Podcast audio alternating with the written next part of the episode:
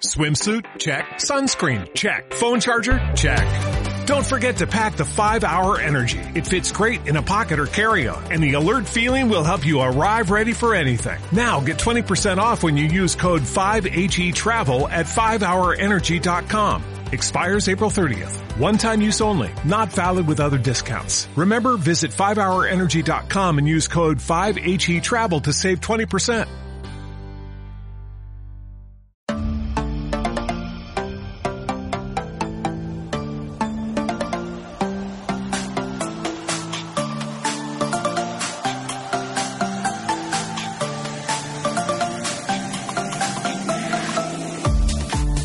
Hola a todos y bienvenidos a una nueva entrega del podcast de Pasateloeléctrico.es. Con vosotros David Montero y como todas las semanas, Miguel Millán. Muy buenas David, muy buenas a todos, episodio 29.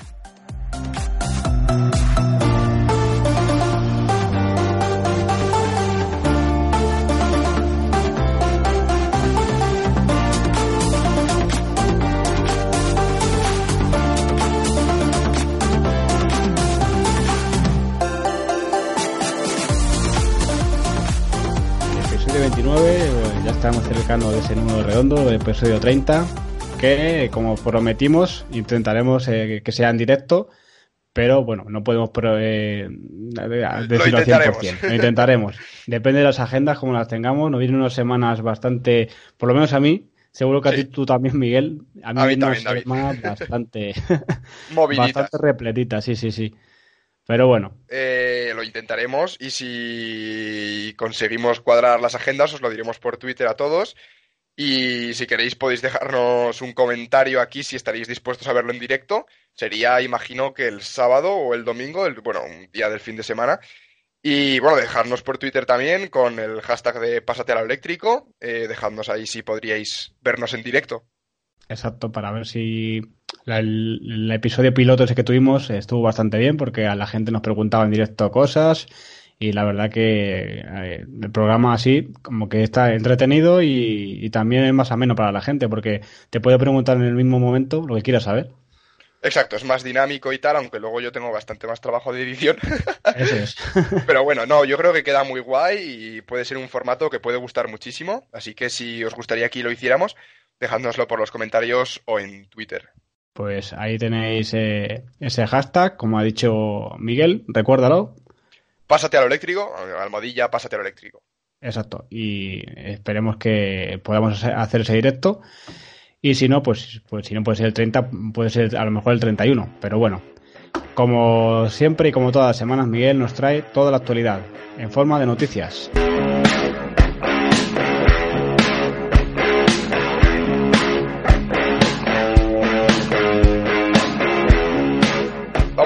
Con las primeras pruebas del Nissan Leaf con la batería de 62 kilovatios y eh, esta es un 50% más de batería y una muchísima mejor eh, refrigeración, digamos.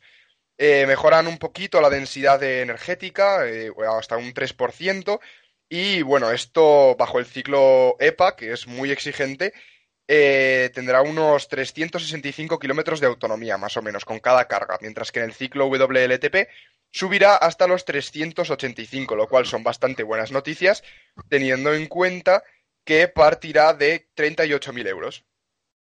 Sí, un precio que la verdad que pues eh, en, PVP, en PVP puede parecer caro, pero yo aconsejo a la gente que luego vaya a esos concesionarios porque siempre salen ofertas de lanzamientos o algún descuento, alguna ayuda del gobierno y al final se puede quedar en mucho menos. Pero parece que ya queda poco. eh, se tenía que haber presentado hace ya mucho este coche aquí en Europa y parece que ya está al caer la, el restyling de- en cuanto a batería y prestaciones de este Nissan Leaf, que como sabéis contará con una refrigeración ahora sí activa, pero por aire. Una cosa que ya eh, conocemos en, la, en su modelo comercial, en el NV200, y que la verdad que va muy bien, porque la mayoría de gente que tiene ese, esa furgoneta, digamos, no tiene tanta degradación, o la degradación es mínima, eh, a comparación de, de la refrigeración pasiva que tiene el, el Leaf de 40 y de 30 kilovatios hora.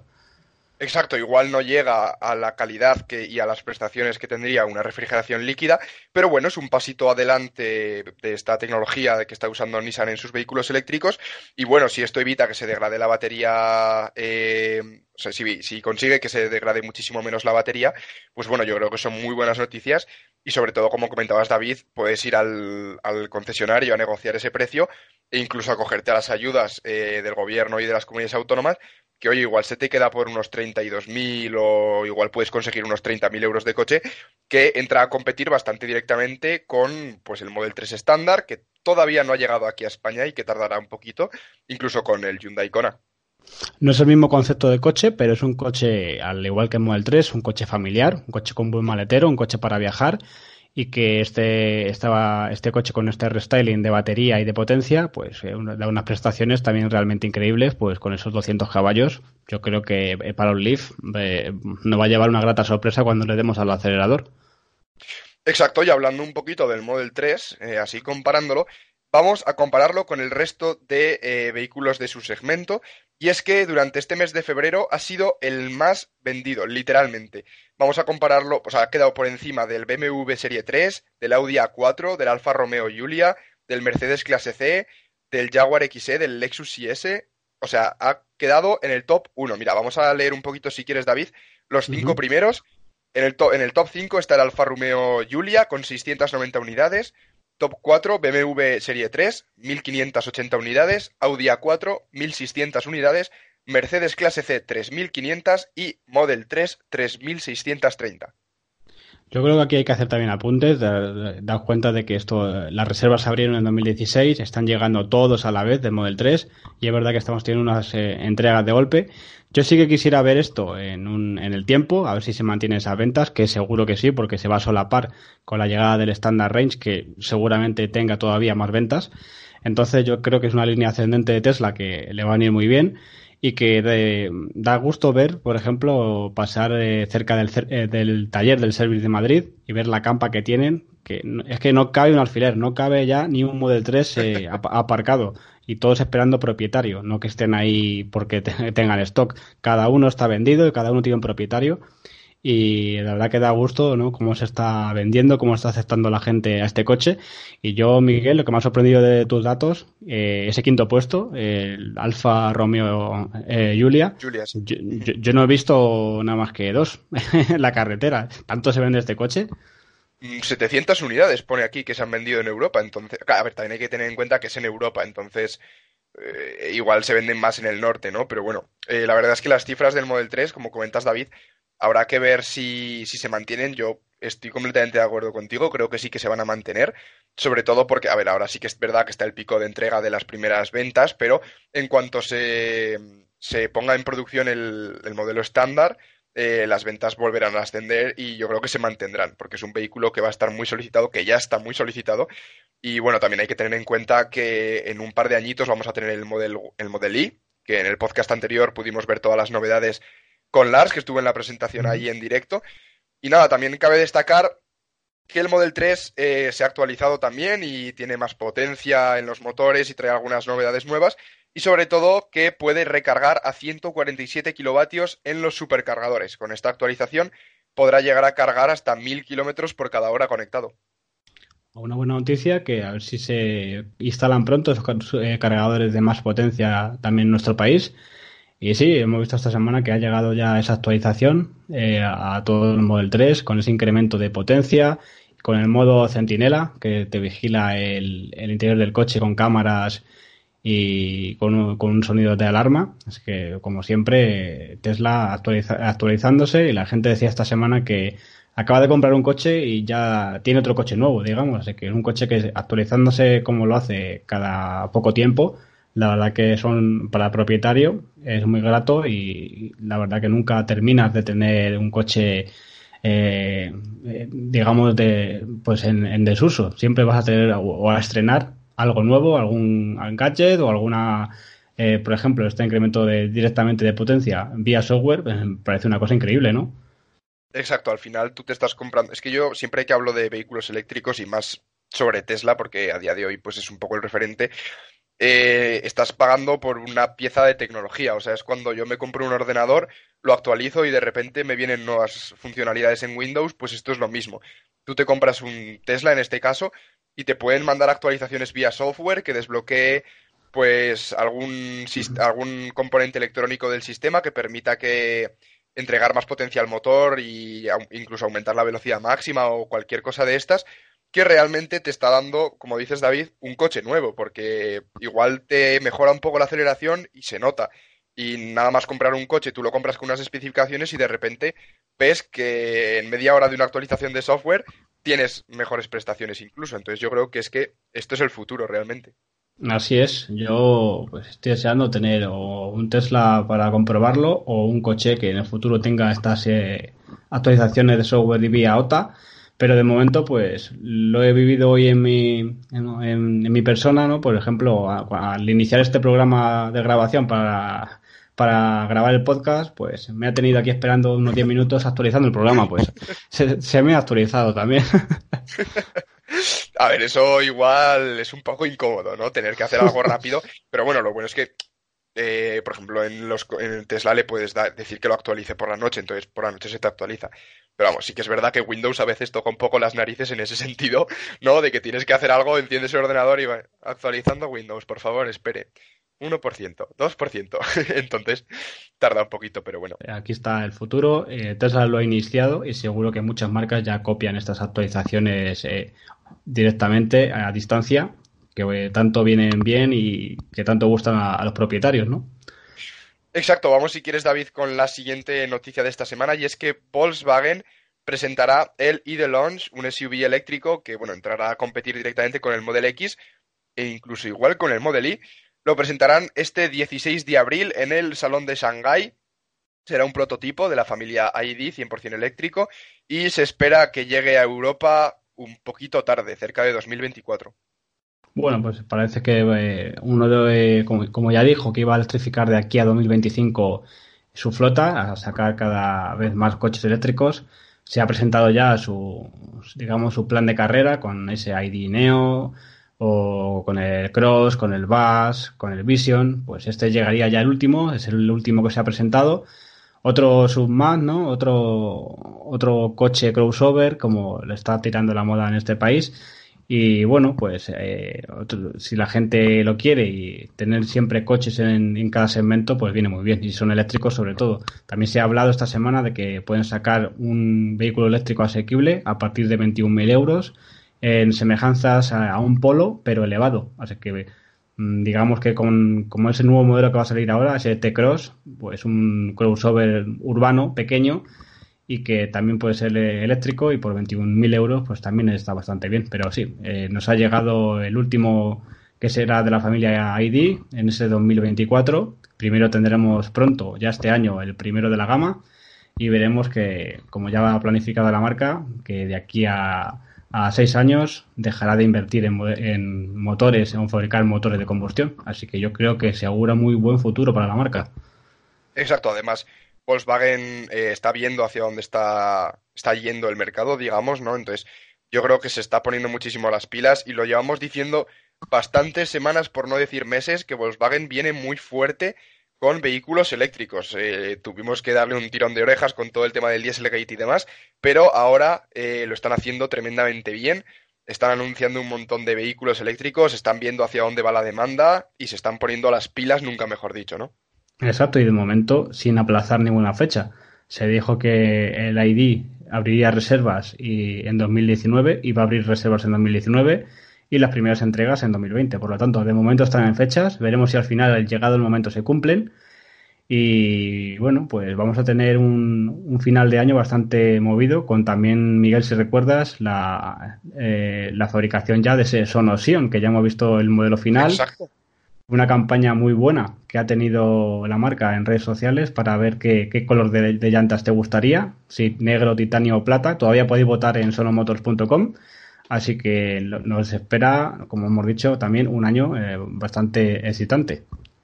Pues sí, la verdad es que lo comentamos, llevamos un montón de semanas diciendo lo mismo, David, pero es que es verdad, estamos muy emocionados desde aquí porque hay un montón de novedades y sobre todo el Sono, que es un vehículo que nos gusta muchísimo desde aquí, David, que le tenemos muchísimo cariño.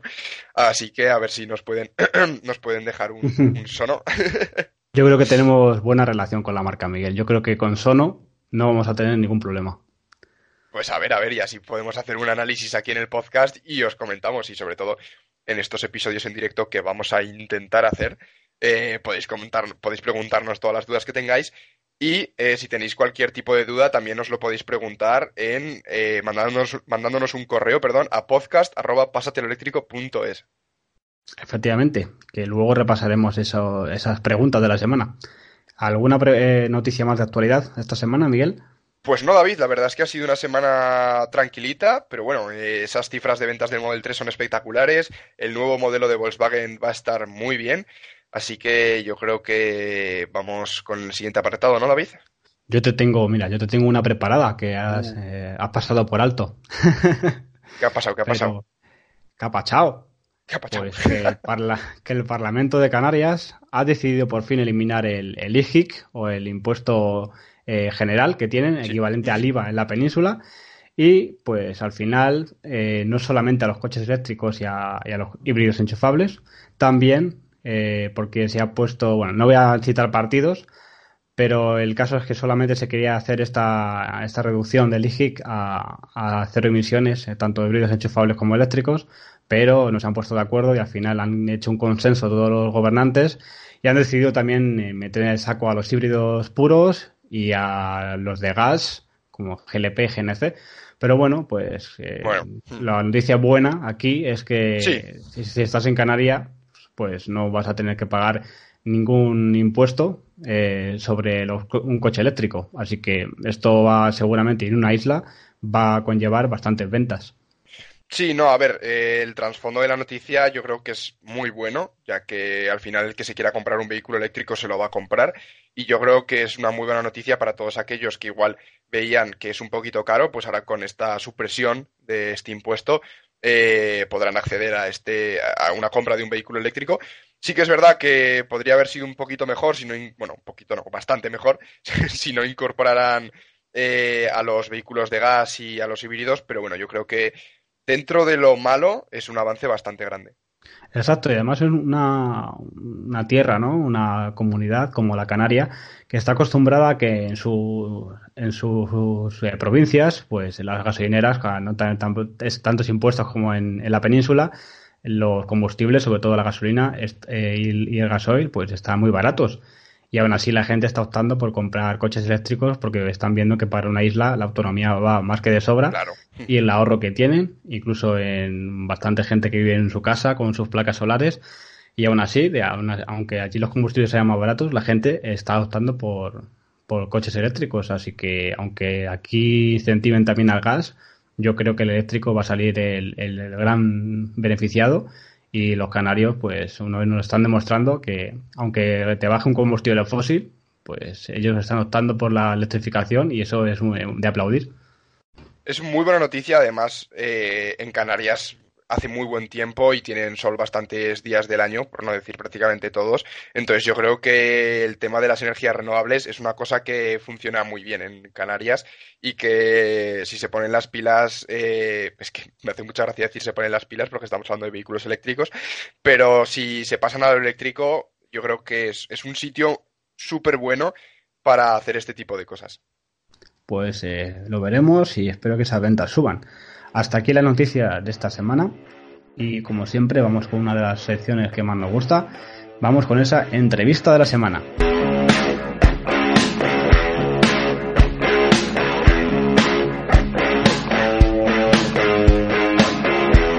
La movilidad eléctrica no son solo los coches, eh, no son solo los patinetes, las bicis, eh, esto cada vez está en más sectores y uno de ellos es, por ocio, divertimento, como por movilidad y sobre todo en, las ciudades para una gran movilidad y no tener que ocupar tanto espacio como son los coches, son las motos eléctricas. Bien tuvimos hace poco a Silence, una marca que comercializa scooters eléctricas para la ciudad. Si queremos, por ejemplo, también una moto con la que salir de ruta al fin de semana o directamente con la que viajar, también que sepáis que tenéis opciones en motos eléctricas. Y prueba de ello es eh, un experto que tenemos hoy aquí con nosotros, como es Miguel Zarzuela. Hola Miguel. Hola, muy buenas David. Encantado de formar parte de vuestro podcast. Encantado de que estés aquí y sobre todo porque uno de los primeros, ¿no? Que por lo menos yo he, visto que se ha involucrado con esto de las motos eléctricas, de, digamos, de gran autonomía y la que sale un poco fuera de la ciudad y sobre todo porque es un segmento que la gente desconoce. La gente se piensa que no se puede hacer rutas con motos eléctricas. Eh, bueno, habrá que cambiar una serie de parámetros, pero para eso estás tú, ¿no? Para comentarnos un poco y dar luz sobre exactamente qué son las motos eléctricas. Yo te quería, bueno, primero presentarte ante los oyentes, Miguel eh, quién es Miguel Zarzuela, para que los oyentes sepan quién es Miguel y a qué te dedicas y dónde puedes seguirte también. Estupendo. Bueno, pues Miguel Farfola no, yo creo que no fue el primero que se montó en motos eléctricas, pero sí que es cierto que ha sido el primero de habla hispana que teniendo una moto eléctrica, pues ha conseguido eh, tener cierta difusión en redes sociales. Sobre todo, eh, yo, pues, además de estar en Twitter y en Instagram, eh, mi, mi, canal principal está, está en YouTube, que es donde intento semanalmente, si me lo, me lo permite el, el trabajo y, y, las actividades de esa semana, sacar un vídeo semanal siempre relacionado con motos eléctricas, con pruebas, con viajes, como tú bien has dicho, todo lo relacionado con la movilidad eléctrica de dos ruedas. Así es, y de aquí recomendar ese canal que como siempre dejaremos en la descripción. Y sobre todo, eh, primero, Miguel, ¿cómo te, ¿cómo te picó ese gusanillo ¿no? de, de las motos eléctricas? Porque supongo que eh, llegando a esa moto eléctrica sería ya un motero de, combustión, ¿no? ¿Ya te gustarían antes las motos? Sí, naturalmente Cero Motorcycles vino después. Yo desde los 16 años, pues eh, en Huesca vivo en, en, verano en una casa de campo y pues necesitaba un medio de transporte para moverme diariamente. Cuando era joven, pues utilizaba la bicicleta día a día y en que fui creciendo, pues ya a los 16 años me saqué el carnet de moto y me compré una, una Honda Varadero 125. Eh, a partir de ahí pues pasó la etapa de la universidad, la utilizaba diariamente, o sea, yo utilizo siempre la moto, pero día a día. Y llegó un momento pues a los seis años de tenerla, que, que decidí eh, dar el cambio. Típico que decimos los, los, moteros, pues bueno, voy a pasar a una cilindrada más grande.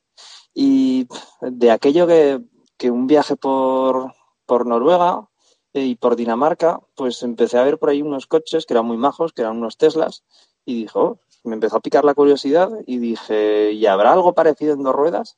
Y allí, pues nada, una búsqueda en Google de motos eléctricas y al final di di, di con las Zero Motorcycles, eh, hice una prueba en Barcelona de una demo y eso ya me mató. Una vez que, que me subí en una moto de estas, en, fue una Zero DS del 2015, si no recuerdo mal, eh, decía, pero esto cómo, cómo es posible que, que, sea tan suave la conducción. O sea, ya, ya, no solo el, el, no contaminar, el no hacer ruido. Eh, yo venía una moto de 125 y de repente esta tenía cuatro veces la potencia, eh, una suavidad para ir por ciudad que era brutal y, cumplía con, con, uno de los principales requisitos que era, que, era que, que, que yo recorro mucho entre la autovía de Huesca-Zaragoza, son unos 70 kilómetros y, y, esta moto tenía autonomía suficiente para cualquier velocidad cubrir ese trayecto. Así que así fue como descubrí Fera Motorcycles, como me compré una 0S de, de segunda mano unos meses después, ya que de, de, primera mano eran y siguen siendo bastante inaccesibles. ¿sabes? Yo venía de ser estudiante, casi aún no había empezado a trabajar, había hecho algunas prácticas remuneradas y poco más, y encontré una, cosa de, una ocasión de segunda mano y esa fue la mía. Y desde entonces decir que, que, no me arrepiento en absoluto y creo que le he sacado mucho, mucho provecho a, esa moto. Que, que, dada la novedad que era, fue, fue lo que lo que me hizo crear un canal YouTube para, para intentar explicar un poquito qué, novedades tienen las motos eléctricas y, y, ya a partir de entonces, a la vez que, que, saqué el canal, he ido aprendiendo yo mismo lo que, lo que supone utilizar diariamente una moto eléctrica para cualquier uso. Zero Motorcycles, no, una marca no muy conocida para el segmento de las motos, a no ser que estés muy involucrado con la movilidad eléctrica. Es una marca, si no recuerdo mal, Miguel, americana. Eso es, sigue, sigue casi los pasos de Tesla porque son de California, así que parece que, de esa zona de Estados Unidos eh, vienen las, las grandes novedades en, en, las cuatro y las dos ruedas.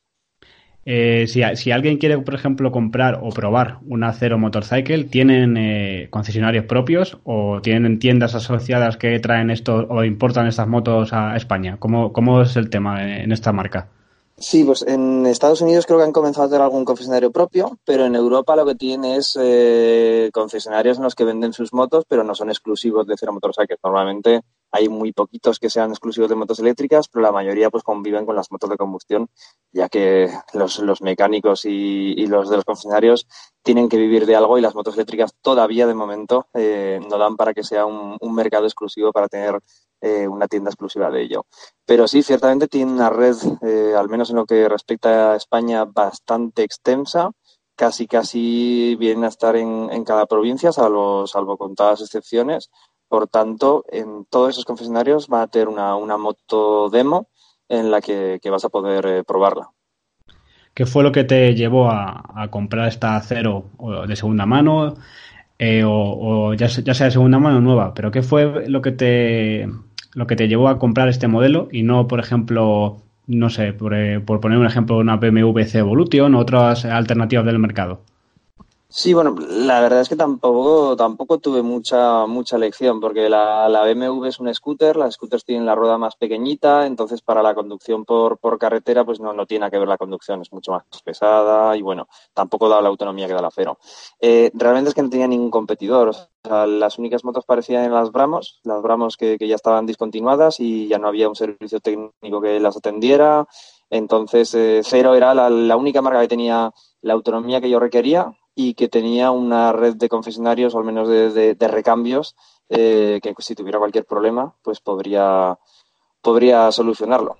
Entonces, eh, fue una, una eliminación. Eh, ya estaría bien que, que, hubiera, que todas las marcas tradicionales tuvieran una moto equivalente y pudiéramos elegir, pero cada vez empieza ya a vislumbrarse un, un mercado mayor, pero en, en aquel entonces, en 2017, que fue cuando yo me la compré, si no me falla la memoria, eh, no había mucho para elegir.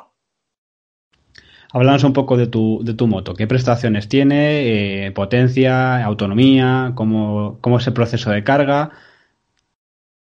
Bueno, pues eh, mi cero es del, desde del 2014, pero tampoco ha variado enormemente en prestaciones con las nuevas. Tiene menos batería, pero bueno, vamos poco a poco. El motor es un motor de, de 35 kilovatios, casi, casi da los, los, los 55 caballos. Eso implica que hace el, el 0 a 100 en, en unos 5,5 segundos y con una sola marcha te transporta hasta los, hasta los 154 kilómetros hora. En lo que respecta a la batería, que es eh, la clave de esta moto, pues lleva una, un pack Z Force 11.4 que aunque en teoría máxima eh, tiene una capacidad de, de 11,4 kilovatios hora, tiene una capacidad útil de 10 kilovatios hora. Y con esos 10 kilovatios hora, pues en función de tu conducción, el tipo de recorrido que hagas, pues se hacer una autonomía entre 100 y 200 kilómetros. Los 100 kilómetros de autonomía serían a velocidad de autovía a 120 por hora, o en el caso de que haga un fuerte viento de frente, en esos casos pues aumenta el consumo, Hoy, eh, precisamente, en, si te vas a una zona de rutas en las que las carreteras son vertiginosas, realmente donde mejor me lo paso, eh, que acaba siendo carreteras que vas con unas velocidades medias entre 50 y 70 kilómetros por hora, ahí es donde se puede bajar el consumo y hacer 200 kilómetros por carga. Eh, supongo que también gran hincapié su frenada regenerativa, ¿no? Es que tiene varios modos de frenada regenerativa, es fuerte. ¿Cómo, cómo es la frenada de esta cero?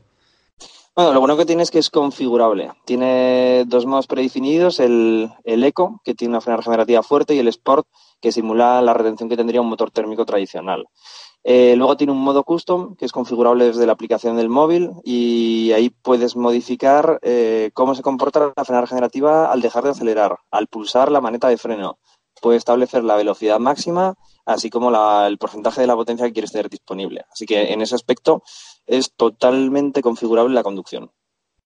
Y en el aspecto de la recarga, la gente se está preguntando por ser recarga rápida, es recarga normal por un enchufe normal y sobre todo cuántas horas tarda en, si mm. quiero, por ejemplo, si dejo la moto con 5 kilómetros de autonomía, ¿cuánto tardaría en tener la lista al 100%? Pues la, la cero básica y vamos, la que se ha venido vendiendo hasta ahora lleva un cargador de, de 1,3 kilovatios y en el caso de mi moto, pues con el cargador de serie eh, la carga se realizaba de 8 horas.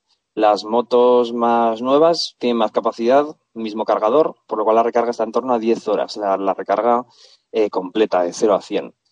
Sin embargo, desde hace ya unos años, pues eh, ha ido presentando unos accesorios eh, de cargadores rápidos que se sitúan en el, en el depósito. Eh, con estos cargadores, que son de, de 6 kilovatios, eh, pues se reduce el tiempo de carga aproximadamente a las 2 horas, un poquito menos en el caso de mi moto.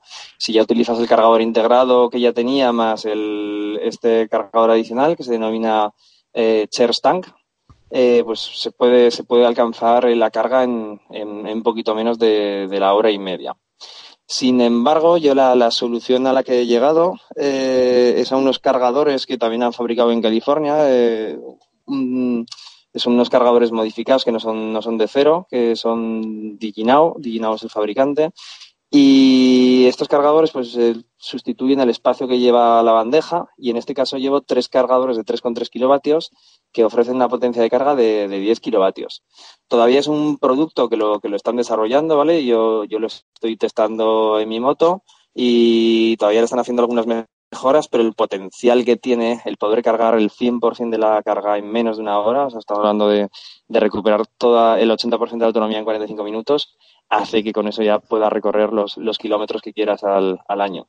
La nueva Cero SRF también va a tener un sistema de estos, eh, bueno, de serie, ¿no? ¿Vale? Todo Bauti y su coste. De hecho, Cero es bastante cara en este aspecto, pero ya tienen la solución para poder cargar hasta 12 kilovatios de potencia con, con accesorios de, de, la marca. Pues una buena noticia, ¿no? Porque ya con ese tiempo tan reducido en cargar la moto, puedes ir perfectamente, bueno, o de ruta o viajar. Mientras te tomas algo en medio de la ruta, o una comida, un simple tapeo, ya tienes tu moto para la vuelta o para seguir ruteando o también para viajar. Que sabemos, Miguel, que has, has hecho bastantes viajes largos con esta cero. Uno, por ejemplo, acabas de hacer uno de, de Zaragoza a Denia, pero hiciste uno de Madrid a Huesca, que también es todavía más meritorio. Sí, además el, el primero que hice fue el de, el de desde Huesca hasta Madrid, cuando todavía casi no había infraestructura de carga. Vale decir que en, que en los dos años que tengo la moto ha mejorado todo, pero muchísimo. Ahora es muy fácil encontrar, encontrar cargadores que cada menos de 100 kilómetros y en aquel entonces era, era toda una aventura. Eh, tenía que pasar noche en la casa de mi novia, que estaba a mitad de camino de Madrid y Barcelona. Eh, tenía que buscar un restaurante en el que mientras comía podía cargar con un enchufe normal. ¿vale? Antes cargaba, cargaba como mucho 2,5 kilovatios. Ahora el, viaje que hice, que hice a fue el primero que hice con carga rápida y aún así solo tenía disponible 6, 6 kilovatios de los 10 y fue otra cosa, fue otra cosa. Si, si uno coge que rutear en moto no es un medio de transporte, sino es un, un, un medio de disfrute, es decir, que, que, disfrutas por cada kilómetro que recorres y te organizas la ruta para que sea turística, para parar, a hacer un almuerzo, luego a comer, luego a merendar y luego a cenar, pero te has dado cuenta de que has hecho 500 kilómetros con una calidad de viaje estupenda, porque ha sido sin estrés y disfrutando de la ruta y parando, en viajes tan largos no, no viene más parar. ¿Qué es lo que pasa? Que si quieres hacer mil kilómetros en un día por autovía, pues esta moto todavía no cumple esos requisitos. Pero para lo que es viajar disfrutando, sin, sin prisas, eh, es decir, que es lo mejor que he podido alcanzar. Otra cosa de las que se, también no, se queja la gente o de que pecan, por ejemplo, la moto de combustión es su mantenimiento y sus excesivas averías, ya sea las típicas antiguamente, tanto los scooters con los pistones, segmentos. Eh, en esto, ¿qué ha cambiado para ti tener una moto eléctrica? ¿Cuál es el mantenimiento de, de esta cero y cuál es su intervalo en años o, y sobre todo el, el importe de, de, tener una moto de combustión a esta cero ahora? Evidentemente, en tema, tema de mantenimiento, eh, no hay absolutamente ninguna comparación. Ya solo el, diario de, de, un motero es cada mil kilómetros o un mes, si haces un buen mantenimiento, engrasar la cadena. En este caso hemos eliminado la cadena, ¿vale? Lleva una correa dentada que llevo 50.000 kilómetros sin que haya mostrado el menor desgaste. Eh, respecto al resto de mantenimientos, yo especialmente conduzco muy eficientemente, ¿vale? Casi no uso los frenos mecánicos Por tanto, llevo también 50.000 kilómetros sin cambiar las pastillas de freno y lo único que hago, que eso es irremediable, es cambiar los neumáticos. Así que, en realidad, las únicas acciones que he llevado de mantenimiento ha sido cambiar, creo que tres veces el neumático trasero y dos veces el neumático delantero. Eh, luego, evidentemente, nada está libre de averías en este mundo. Es decir, que las motos, las ceros más nuevas que la mía, son bastante más fiables. Eh, lo habitual que te falle, al menos en una cero, eh, es o el cargador o el convertidor de CDC, ¿vale? Son los, los elementos que son más susceptibles de, de, fallos. En mi caso, no es que se haya averiado, sino tuve un problema con el DFDC. El DFDC es el convertidor del voltaje eh, de la batería a los 12 voltios, ¿vale? Para las luces o para cualquier accesorio que lleves. Porque esta moto no lleva batería de 12 voltios, entonces necesita que, sea un sistema que genere esos, esos 12 voltios. Pues en mi caso, más que se, que se averiara, lo que se debió de averiar es el contactor que lo encendía y lo apagaba. Y llegó un día que al apagar la moto eh, no se apagaban las luces, ¿vale? Se quedaban permanentemente encendidas, todo el sistema de 12 voltios. Eh, lo único que tuve que hacer es eh, fabricar un contactor auxiliar porque la señal de funcionamiento iba bien y con eso pues he conseguido apañarlo. ahora sí que recientemente tengo problemas con la suspensión trasera, tendré que ver qué, qué, es lo que le pasa, pero bueno, sido 50.000 kilómetros de bastante trote entonces, pues como poco habrá que cambiar los retenes y el aceite, pero bueno, algo fuera, fuera de la parte de habitual. No hay cambios de aceite, no hay cambios de bujía, no hay reglaje de válvulas. Eh, lo que es el motor es una roca, es de lo que no te vas a tener que preguntar, preocupar nunca. Y la batería lleva un sistema de, BMS, ¿vale? Que gestiona estupendamente las celdas. Eh, después de 50.000 kilómetros tiene aproximadamente 3 milivoltios de desbalanceo. Casi no hay ninguna batería en el mercado que, tenga un, desbalanceo tan poco como tiene esta batería, es decir, que son, unas baterías que para no tener refrigeración eh, funcionan muy bien. Así que, en ese aspecto, respecto a la durabilidad y el mantenimiento de las averías, estoy bastante contento.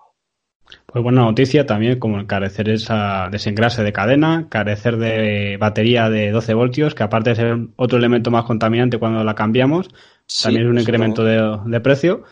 Y te quería hacer dos preguntas. Una es, ¿la batería cuál, qué sistema de refrigeración lleva? Y si es por líquido, si tiene sustitución. Y otra es las ruedas, los neumáticos. Si has notado que respecto a una moto de combustión, eh, porque la, gente puede pensar que esta moto pesa más que una de combustión, si se gastan antes o no. Eh, a ver, respecto a la segunda pregunta, eh, esta moto pesa 185 kilos, que viene a ser el equivalente a una moto de 500, 600 centímetros cúbicos. Por lo menos en términos de aceleración, no en velocidad punta. Al ser unos pesos tan reducidos, ¿vale? Y es equivalente a, motos de, esta potencia, el desgaste es el mismo. La única diferencia es cómo conduce. Si conduces siempre acelerando y siempre frenando, el desgaste va a ser mayor y te pueden durar los neumáticos 5.000 kilómetros. Si conduces suave, pues te pueden durar 25.000, 30.000. Es un tema de la conducción y no tanto del, peso. Por tanto, eh, podrías hacer las mismas marcas de duración en, una de combustión que en una eléctrica. No tienen eh, ninguna diferencia. Y respecto a la refrigeración de la batería, pues eh, es totalmente pasiva, ¿vale? En una moto no te puedes permitir el lujo de añadir componentes eh, que ocupan espacio y por tanto te reducen el, espacio de, poder baterías o de la zona del motor. Cero, de hecho, se enorgullece de que sus motos no tienen ningún líquido más allá del líquido de frenos, ¿vale? El motor está refrigerado por aire la batería está refrigerada por aire, totalmente pasivo. Esto tiene la ventaja de que te olvidas totalmente de los fluidos y la refrigeración y la desventaja de que cuando estás en verano a 40 grados, la batería como poco, sin usarla, va a estar a 40 grados. Eso es una, gran desventaja. Por tanto, en invierno, pues no, o sea, en verano no le puedes dar demasiado tute a la batería porque enseguida se te va a subir de temperatura. Tampoco decir que, circular a más de 40 grados en moto sea, sea muy agradable pero sí que es cierto que, hay que moderar los viajes en, verano porque incluso la, carga rápida es insostenible, porque enseguida superarías a 40 grados ya no está cómoda una batería, si ya la empiezas a cargar, pues eh, la seguirías aumentando. Esa es una parte que está, está por resolver, pero de momento no he visto a ningún fabricante que se le ocurra poner un aire acondicionado o ni siquiera una refrigeración líquida para las baterías, pero bueno, será algo que, habrá que mejorar de aquí al, al futuro pero al menos en temas de degradación son, son muy robustas las altas temperaturas. ¿Cómo te puedes enterar, por ejemplo, de que la temperatura de la batería es excesiva, que ha subido mucho? Eh, ¿Tienes algún indicador, un una limitación de potencia? ¿Cómo, ¿Cómo, te puedes enterar de esto? Sí, el, eh, la moto automáticamente está monitorizando siempre la, temperatura de la batería. Entonces tú en realidad no te tienes que preocupar absolutamente de nada, porque si la batería superara una cierta temperatura, dejaría de cargar e incluso si estuviera muy caliente, eh, no la podrías funcionar hasta que se enfriase, ¿vale? aunque tú no te fijases en nada, eh, la, moto tiene su sistema de protección. Si superas los límites que, la moto considera, tanto para la carga como para la conducción, te va apareciendo un, indicador de, temperatura, ¿vale? Que, te indica que, estás alcanzando los unos niveles en los que te puede empezar a limitar eh, la potencia. Al principio parpadea, cuando ya te lo aplica es constante. Y luego, pues además hay dos métodos que no fallan nunca. Uno es bajar la mano a la batería, que como aquí está descubierta es muy fácil tocarla y tú mismo ya valoras la temperatura que tiene. Y también tienes la, aplicación. Luego la aplicación del móvil, te conectas por Bluetooth y puedes ver la temperatura tanto de la batería como del motor como del controlador. Y entonces en, ese, en esas circunstancias pues puedes ver cómo de cerca o de lejos estás, estás de los límites de funcionamiento. Hay que esforzarse mucho para que la moto te bloquee eh, por temperatura. Pero ya te digo, un día de verano eh, de 40 grados cargando al sol es muy fácil que te pueda ocurrir y entonces no te dejaría circular ni cargar hasta que se enfriara la batería. Pues muy buena, muy buena opción y también lo de esa aplicación, porque esto es otra cosa de la que la de combustión eh, tampoco tienen, o gran parte de ellas. Es una aplicación para monitorizar toda la moto. Y también te quería preguntar sobre eh, temas de seguridad. Eh, esta moto, mediante la aplicación, o de qué forma, por ejemplo, puede ser más segura en cuanto a robos que una de combustión. ¿Tiene algún modo de bloqueo o de que ese, ese motor no arranque? Pues en concreto mi cero no ni mi cero ni las eh, ceros actuales tienen ningún sistema de ese tipo de protección. lo que es previsible es que a partir de 2020 eh, toda la gama de Cero Motorcycles lleva el mismo sistema que la nueva Cero SRF. La nueva Cero SRF eh, sí que tiene, está permanentemente conectada a Internet, está monitorizado absolutamente todo, donde se encuentra, si está moviendo, si está cargando, si no, puedes activar y desactivar la carga a distancia, ¿vale? Y eso sí que va a ser un plus que yo creo que lo vamos a ver implementado en todas las motos. Pero ya te digo que hasta ahora las motos actuales eh, no está implementado. Lo que por seguridad tampoco sé si te refieres a, seguridad en la conducción, si, si tiene algún sistema de, ayuda a la conducción.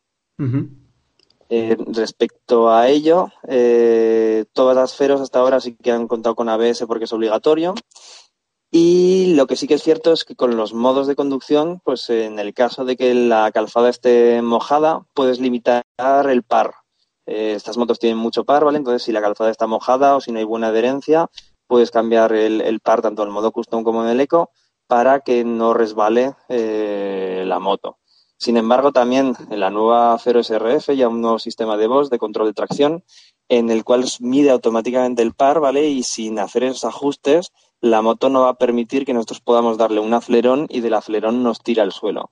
Va a llevar un, sistema de control dinámico de la potencia, en el cual va a ser más seguro porque hay mucha gente que con lo fácil que es acelerar, o sea, la aceleración eléctrica es instantánea, tú le das al, acelerador y responde, y en las de combustión tiene unas décimas de segundo, unas milésimas, pero os aseguro que, esa diferencia se nota y en manos inexpertas, pues eh, en la salida hay curvas o, giros puede ser peligroso. Y eso es lo que, lo que están intentando, eh, intentando evitar con, el nuevo sistema de tracción que probablemente venga también de serie en las nuevas motos de 2020. Pues buena, buena noticia también. Y otro punto que teníamos en cuenta en esta moto cero o en las motos eléctricas. Yo te quería también decir, eh, conozco a una persona que es eh, aficionada a las motos desde que nació prácticamente, ya va teniendo una edad, por lo tanto ha pasado por muchas motos y, decir que cuando probó una Cero, que tenían en, un evento que hicieron en Madrid, en la cual un concesionario llevó una moto, dice que es la primera vez que se baja de, una moto eh, eh, eléctrica, porque él siempre está acostumbrado, a motos gordas de, de 600, 900 en combustión, y que al bajarse directamente le temblaban las piernas y las muñecas. Dice que pensaba que se iban a partir las manos al dar gas y ver cómo reaccionaba e, esa moto. ¿Qué le dirías a alguien que, que está acostumbrado a, llevar moto de combustión toda su vida y que sin probarla no quieren pasarse a una moto eléctrica? Evidentemente, lo, que es la prueba es brutal. Las, las, las motos eh, eléctricas, eh, una vez que te montas en ellas, la verdad es que te encantan. ¿Qué es lo que pasa? Que la gente está acostumbrada a dos cosas.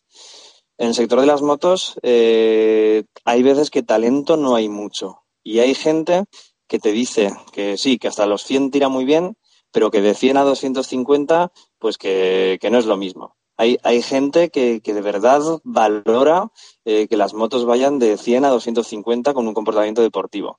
Ahí las motos eléctricas, pues todavía, como van con una sola marcha, una sola relación, a altas velocidades pierden, eh, pierden esa, esa funcionalidad, aunque ya están alcanzando velocidades de 200 kilómetros por hora. Luego hay otro tema. Eh, son muy divertidas, responden rápidamente y para el día a día no hay ningún problema. Eso sí, si tú te vas eh, de ruta, todo lo que son acelerones bruscos implican una bajada rápida de la batería esa es la, la gran pega que le ven los, los moteros, ¿sabes? Porque están acostumbrados a hacer, mira, que hacen 200 kilómetros con un depósito, vale, que hacen 300, vale, pero tienen el, la ventaja de que están acostumbrados a que pagan sus 20 euros, un nuevo depósito y continúan de ruta. Ese, ese tema, evidentemente, eh, en las motos eléctricas, pues esa es una, una desventaja que si lo tienes en cuenta con, con antelación y te organizas, ¿vale? Pero tienes que organizarte, pues lo puedes salvar hoy en día el que todavía está acostumbrado a esa conducción muy deportiva, a altas velocidades y encima que quiere autonomía, pues todavía no ha llegado la tecnología a ese nivel y es por lo que causa alguna decepción. Pero, pues bueno, no todo es para todos y algún día, pues esperemos que, que sí que lo sea. Pero sin ninguna duda, probar las motos eléctricas te abre la mente y te puede hacer replantearte continuar con tu moto de gasolina actual y pasarte al eléctrico. Exactamente. Y la verdad que así llegamos un día, por ejemplo, en el que una concentración en, en un sitio como, digamos, eh, Jerez, eh, esas concentraciones en las que todos los moteros se agrupan para enseñar el ruido de su motor y pegar acelerones, eh, van a ser acelerones eléctricos, ¿no? Y el ruido va a ser mínimo. ¿Te, ¿Te, imaginas un futuro así, Miguel? Bueno, yo, yo me lo imagino bastante.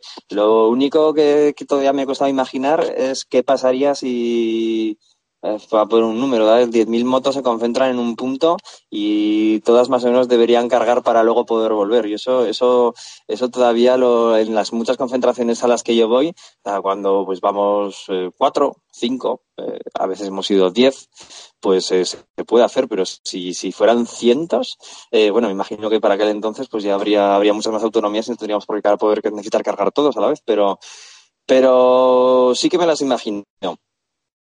Lo que otra cosa sí que eh, ruidos eh, en parado no se puede hacer, pero mucha gente lo que sí que puede hacer es, es quemar el neumático trasero con, con la pasada de par que tiene estas motos. Eso sí que sí que es fácil de hacerlo, así que los macarras, pues bueno, van a poder seguir haciendo de las suyas, incluso aunque, aunque sea sin gasolina.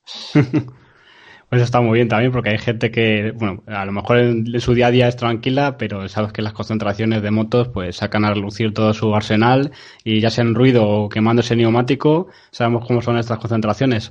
Eh, ¿Has conseguido a alguna de tu club o de tu panda de moteros con los que sales habitualmente, has conseguido cambiar a el, paradigma a alguien y que se, no, o que valore o que se haya comprado una moto eléctrica?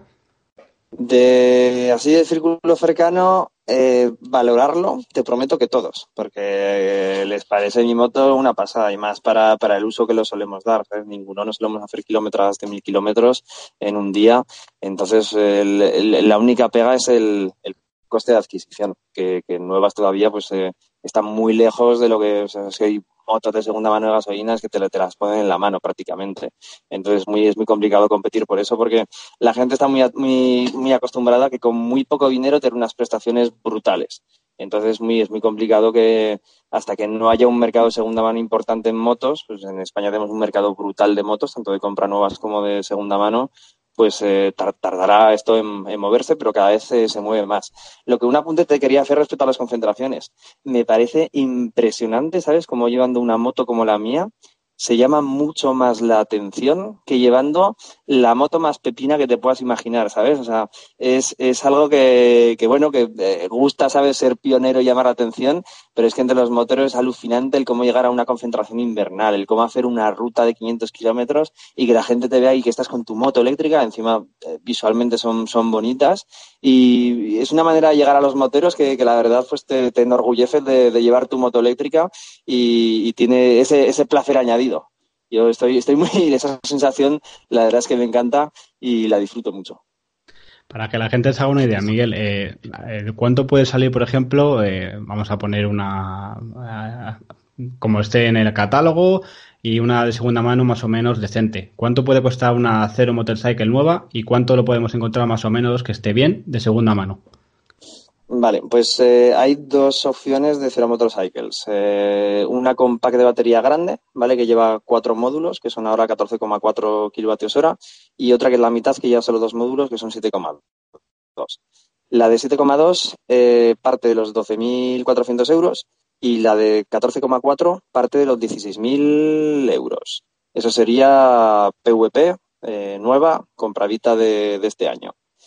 Si nos vamos a motos de segunda mano, ¿vale? Pues en función del kilometraje y del tipo de moto que sea, pues suelen estar habitualmente entre los 7.000 y los 12.000 euros. Digo, motos demo con muy pocos kilómetros, pues suelen estar por los 12.000 y motos que ya tienen algunos kilómetros, pues suelen estar sobre, sobre los 8.000.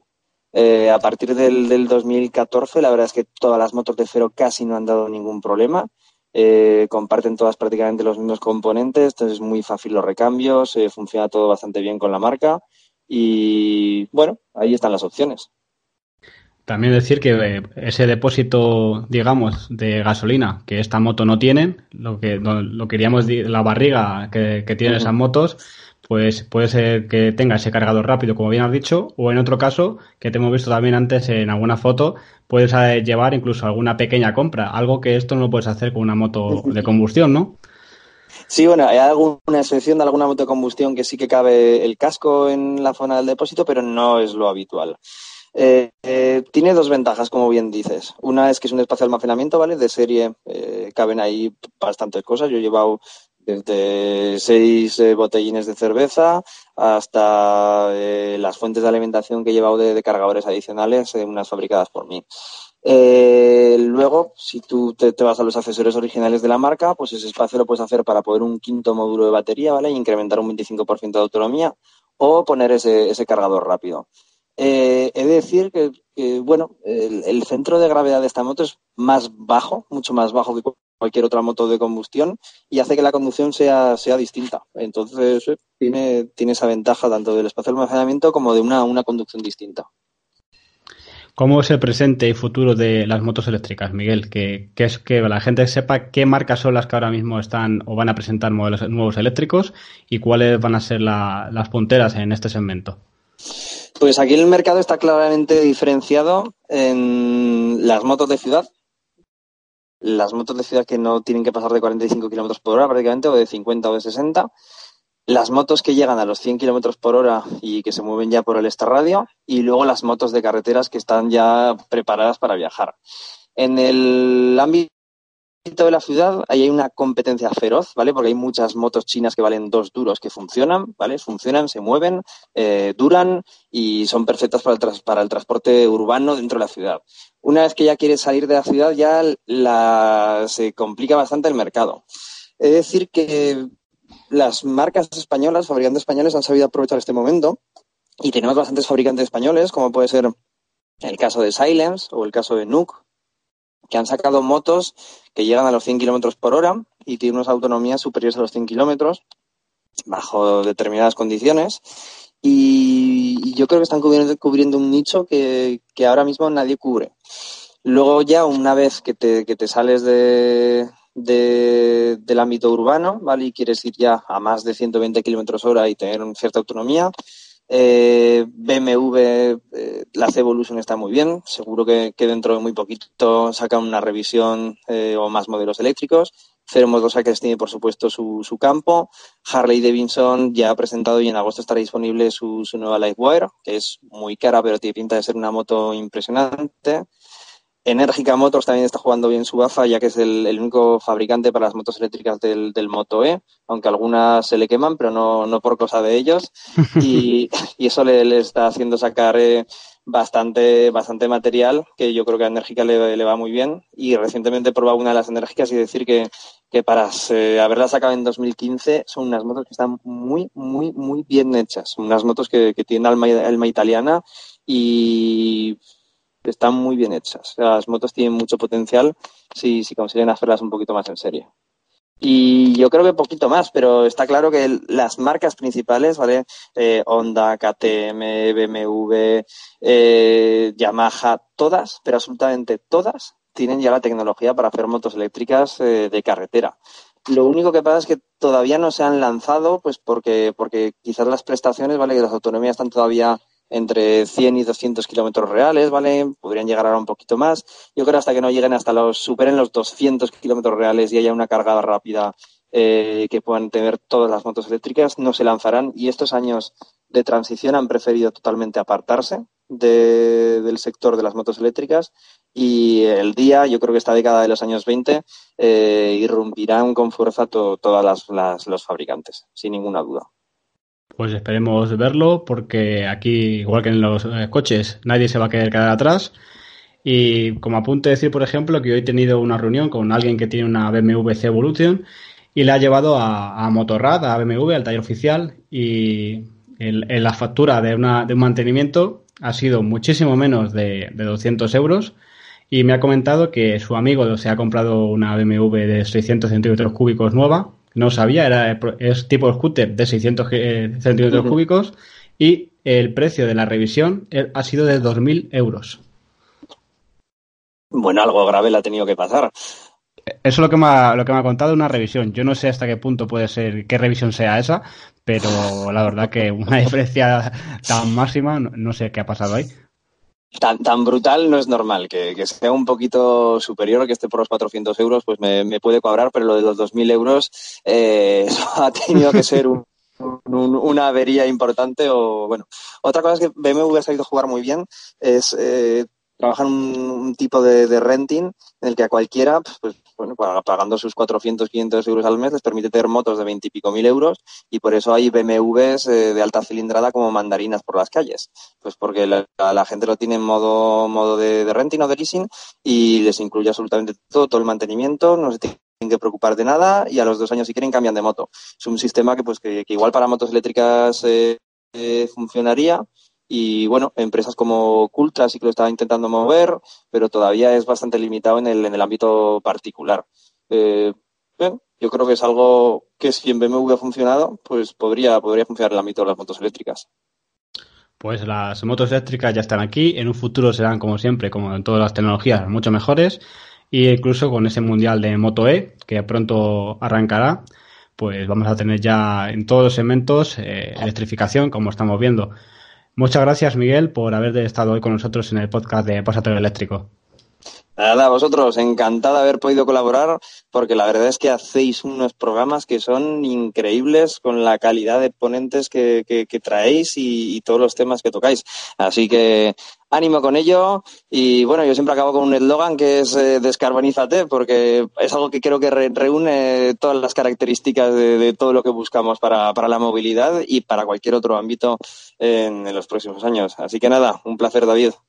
Así es ese hashtag que tiene siempre en redes sociales, eh, descarbonízate, y decir que Miguel Zarzuela también es compañero nuestro en la web Sinergia Eléctrica y tenemos el orgullo de decir que su artículo ¿Qué moto puedes comprar eh, barata en 2018? Pues ha sido el top de nuestra web el año pasado. Así que también felicidades a ti, Miguel.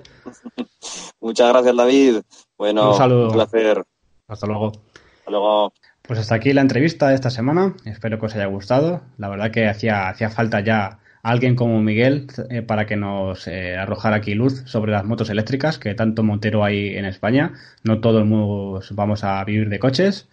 Así que para esa gente que, que, piensa que no hablamos de motos, aunque tuvimos también a Silence en este podcast, pues aquí tenéis un podcast pues eh, extenso sobre motos eléctricas. Y como siempre, vamos a con esas preguntas del oyente.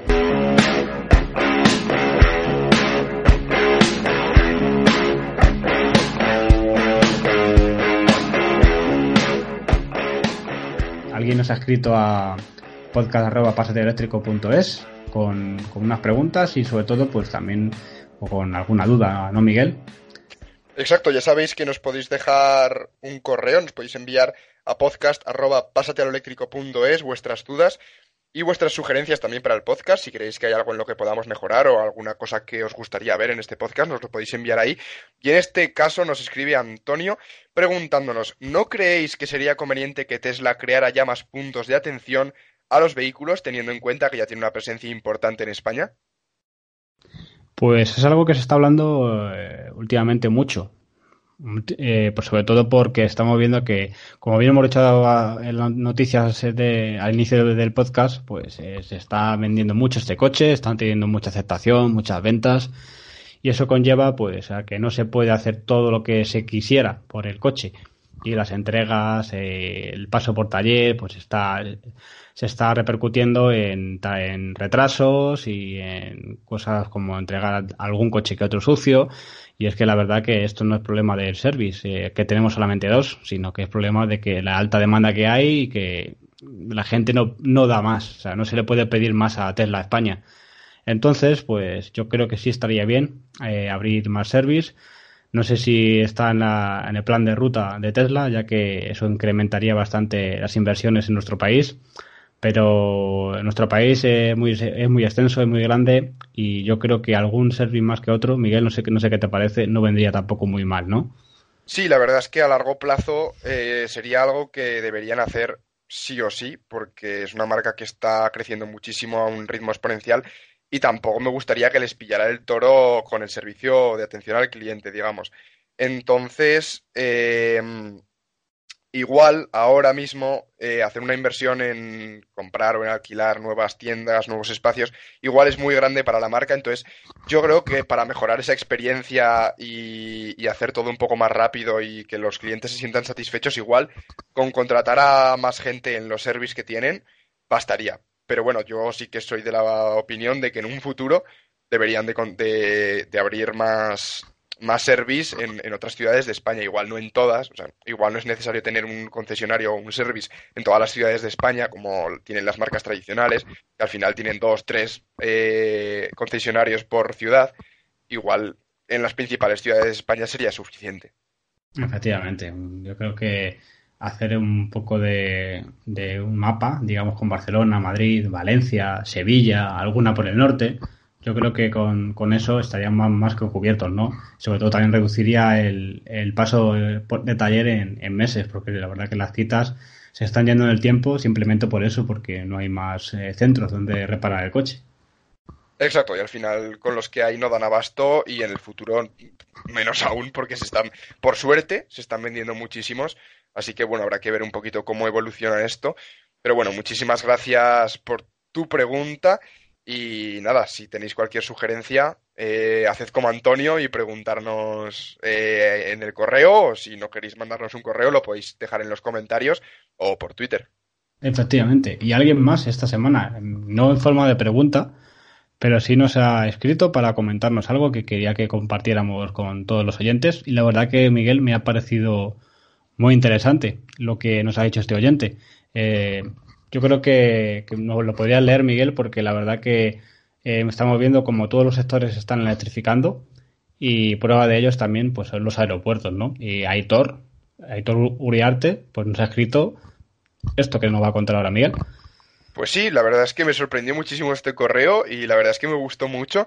Y nada, nos comentó un poquito que trabaja en una empresa de suministro de combustible fósil a aeronaves, eh, aquí para los aeropuertos de España, y eh, bueno, nos cuenta que parece que tiene que es un poco un contrasentido, ¿no? Entre esto y el apoyo a la difusión de los vehículos eléctricos. Pero bueno, realmente lo que han hecho ha sido desarrollar eh, un vehículo eh, de mm, vehículo operativo que ya está en, algún aeropuerto de España para suministrar combustible, eh, a los aviones comerciales. porque ya sabemos que en los aeropuertos hay un montón de vehículos, ya sean estos suministradores de combustible, las escaleras mecánicas, las pasarelas, etcétera, que, pues bueno, es un sector que la verdad es que es curioso porque yo no había caído nunca en esto, pero sí que es verdad que son vehículos que se mueven muchísimo por los aeropuertos y que puede ayudar bastante a reducir las emisiones. Pues sí, la verdad que estamos viendo como la aviación comercial está todavía muy lejos de poder ser eléctrica por todo lo que conlleva, pero pues estamos viendo que, que los, ya sea lo de distribución de maletas, coches internos del aeropuerto, mientras todo se electrifica, pues eh, la huella de carbono se puede reducir mucho, aunque luego tengamos ese avión que todavía contamine, la cosa está en reducir al máximo, en la medida de lo posible, esa huella de carbono para el planeta. Exacto, sin duda, yo es un correo, de verdad te lo digo David, que me llamó muchísimo la atención porque no te paras a pensar en esto y es una idea que es muy buena y como dices David, eh, ayudará a reducir muchísimo la huella de carbono de los aeropuertos, que sí que es verdad que los aviones tardarán yo creo que bastantes años, muchos años en poder ser eléctricos o con algún tipo de tecnología limpia y verde que no contamine, pero bueno, eh, aún así está muy bien, es una muy buena, muy buena iniciativa, así que enhorabuena Hitor y muchísimas gracias por, por ponerte en contacto con nosotros y contarnos esta iniciativa que está súper, súper bien. Efectivamente, muchas gracias por contarnos esto. Y hasta aquí el, podcast eh, de esta semana. Yo, antes de despedirme, Miguel, quiero dar las gracias a, todos los, bueno, en este caso oyentes y también las personas que han visto o han, se van pasado esta semana por mi canal de YouTube Electroshock, porque gracias a ellos y gracias a todo lo que, lo que conlleva esto, han conseguido que ese vídeo del Tesla Model 3 que tengo como último subido sea el más eh, visitado o el más visto de mi canal en casi dos años. Así que con esas de momento 35.000 visitas, gracias a todos. Pues sí, David, la verdad es que enhorabuena, antes de nada, por haber hecho así un vídeo viral y yo creo que si no habéis visto el vídeo tenéis que ir a verlo, así que estará por aquí debajo en la descripción.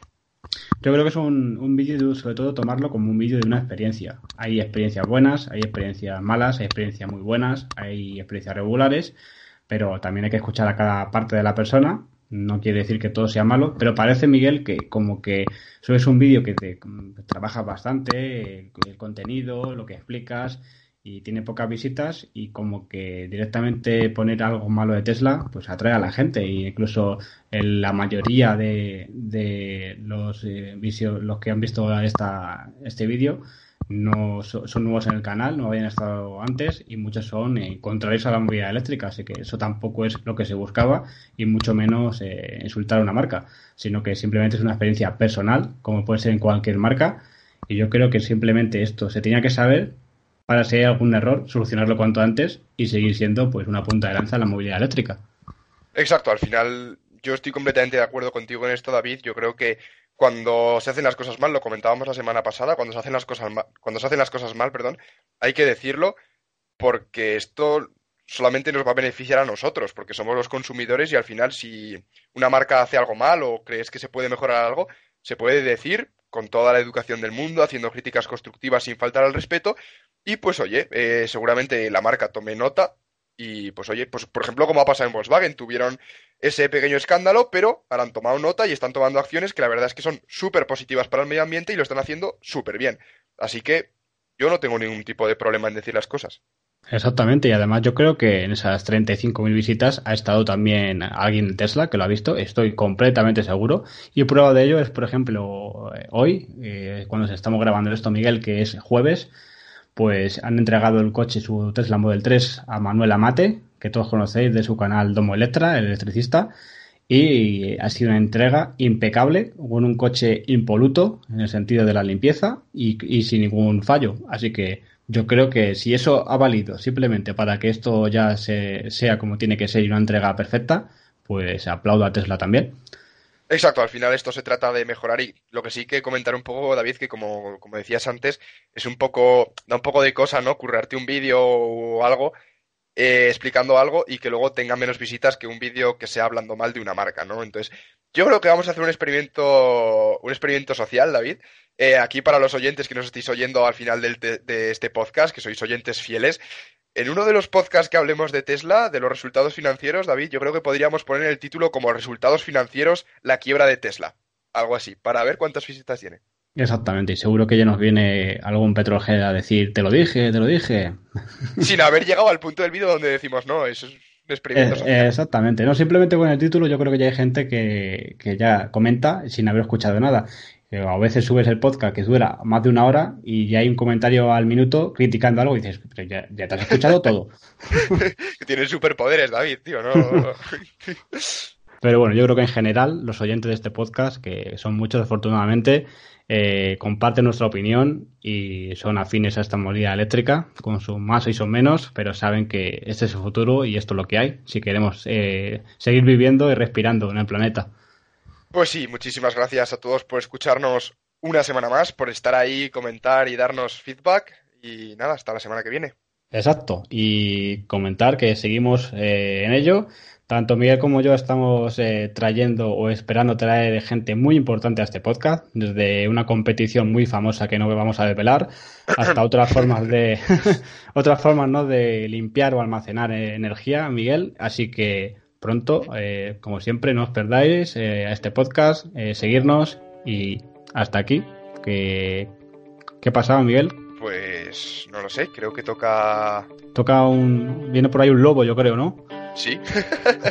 Dale, David. Pásate lo eléctrico. ¡Au!